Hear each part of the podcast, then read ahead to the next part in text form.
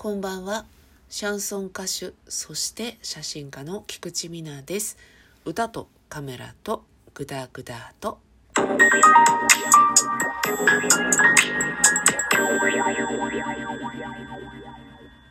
今日もトークのお供は、いちこ円熟ハイボールというね、焼酎ハイボール。かぼすがね、ちょっと入ってるんですって。アルコール7%。とっても可愛いね。渋くレトロな缶なんですけど、この間も私申し上げましたが、申し訳ない。ちょっとこの、あの、焼酎ハイボールは私には合わなかったかなっていう感じです。円熟の部分がね、円熟の部分がね、二度言いましたけど、円熟の部分が 三度言いましたけどね、その部分がちょっと私にはですね、アルコールっていうね、お酒ってよりアルコール成分っていう感じの味覚として襲ってきましてですねちょっとリピートはないかなという感じですけれどもそう鼻詰まってきちゃったもんだって。ただね一ついいところはザ酒っていう感じなので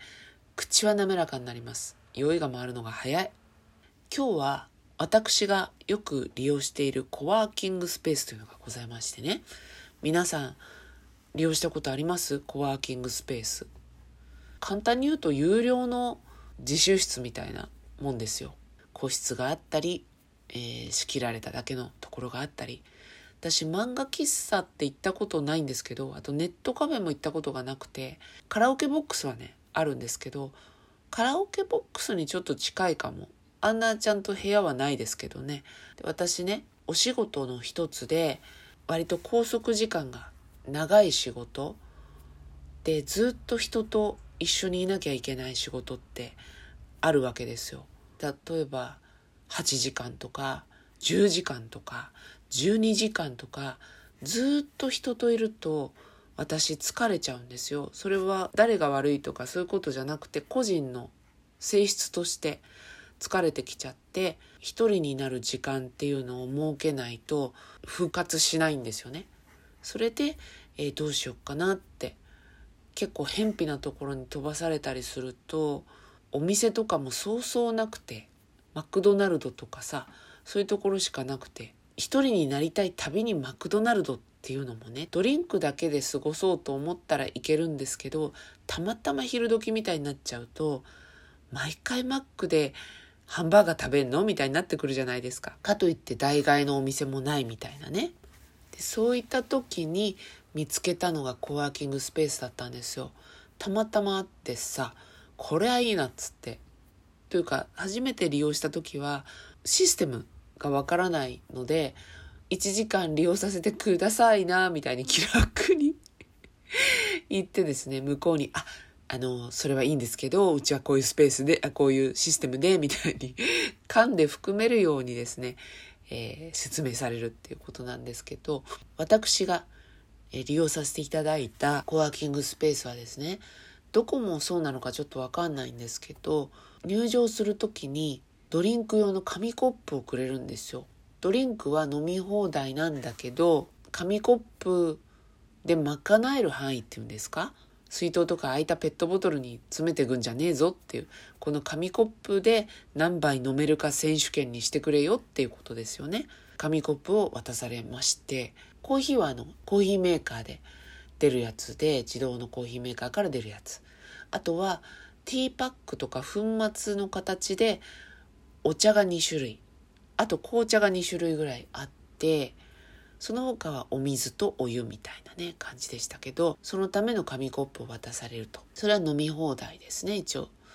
であとはお手洗い行きたいなみたいになった時には専用のね鍵をもらっていかなきゃいけないんですね。ちょっと離れたところにある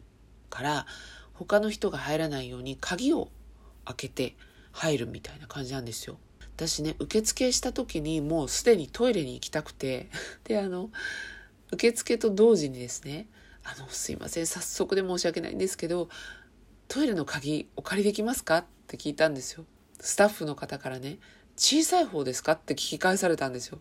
でえっ？て思ってここってトイレを利用するのに大と小とどちらをするかを申告しなきゃいけないのって思ってまあ。セクハラじゃないとかね思ってですねギョッとしちゃったんですけどしたらね実際はドリンクどうぞの紙コップのサイズを聞かれたらしいんですよ。だけど私はそのトイレの鍵をお借りできますかってちゃんと言ったつもりだったんですけどカウンターのスタッフの方はそこをちょっと聞き逃していて私が何か言ってるっていうそれでコップのことかなって思ったみたいなんです。それで小さい方ですかって聞き返されたっていうね。そういったことの顛末があったのでした。あのお手洗いの鍵なんですけどって言い直して向こうも「ああー」みたいなね。そういう感じだったんですけどああ焦ったっていうね。以降何度も何度も利用させていただいて今では結構常連となっているですよね。毎日のように行くような場所ではないんですけど周期的にそこに割と集中的に通うみたいな用事がございましてその時はねお邪魔してることが多いですね。私のねお気に入りの席は幸いなことに誰も座んないんですよ。結構狭いの余ったスペースみたいなところなんですよね。そこで作業したいとかお勉強したいとかそういう方には最もくつろげないスペースなんですよね。だけど私の場合は本当にねちっちゃなよくさベッドサイドに置くような小さいテーブルあるじゃないですか。あれぐらいあればあとは椅子があれば全然 OK っていう感じで他の方はお勉強したり作業したりしてる人が多いんですけどパソコン開いてるとかね。でも私はやることといえばスマートフォン眺めてたりとか本当一番ちっちゃいスペースで十分いいですよっていう。いる時間も1時間いるかいないかなので本当にそこが自分にとってはこう住みかっていうか隠れ家っていうかねリフレッシュできるところになっております。皆さんはどうですか？一日通して人といても全然大丈夫よっていう感じですか？私はねみんないい人ですごい楽しい時間であってもどこかでできたらちょっと一人になりたいんですよね。そういうタイプの人間でございます。なのであのお休みもねお休みになったら出かけるみたいなそういうタイプではなくて例えば1週間の中だったら5日間とか6日間はもうフル稼働でもいい。早朝から深夜までフル稼働でもいいから週に1回だけは本当に誰にも会わないで自分だけの時間を過ごしたいなって思うタイプだったりします。皆さんはどんな風にお過ごしでしょうかね自分の時間を。こんなことしてますみたいなのあったら教えていただけたらちょっと嬉しいかもって面白いしねって思った次第でした。それでは今日はこの辺で。歌とカメラとグダグダと。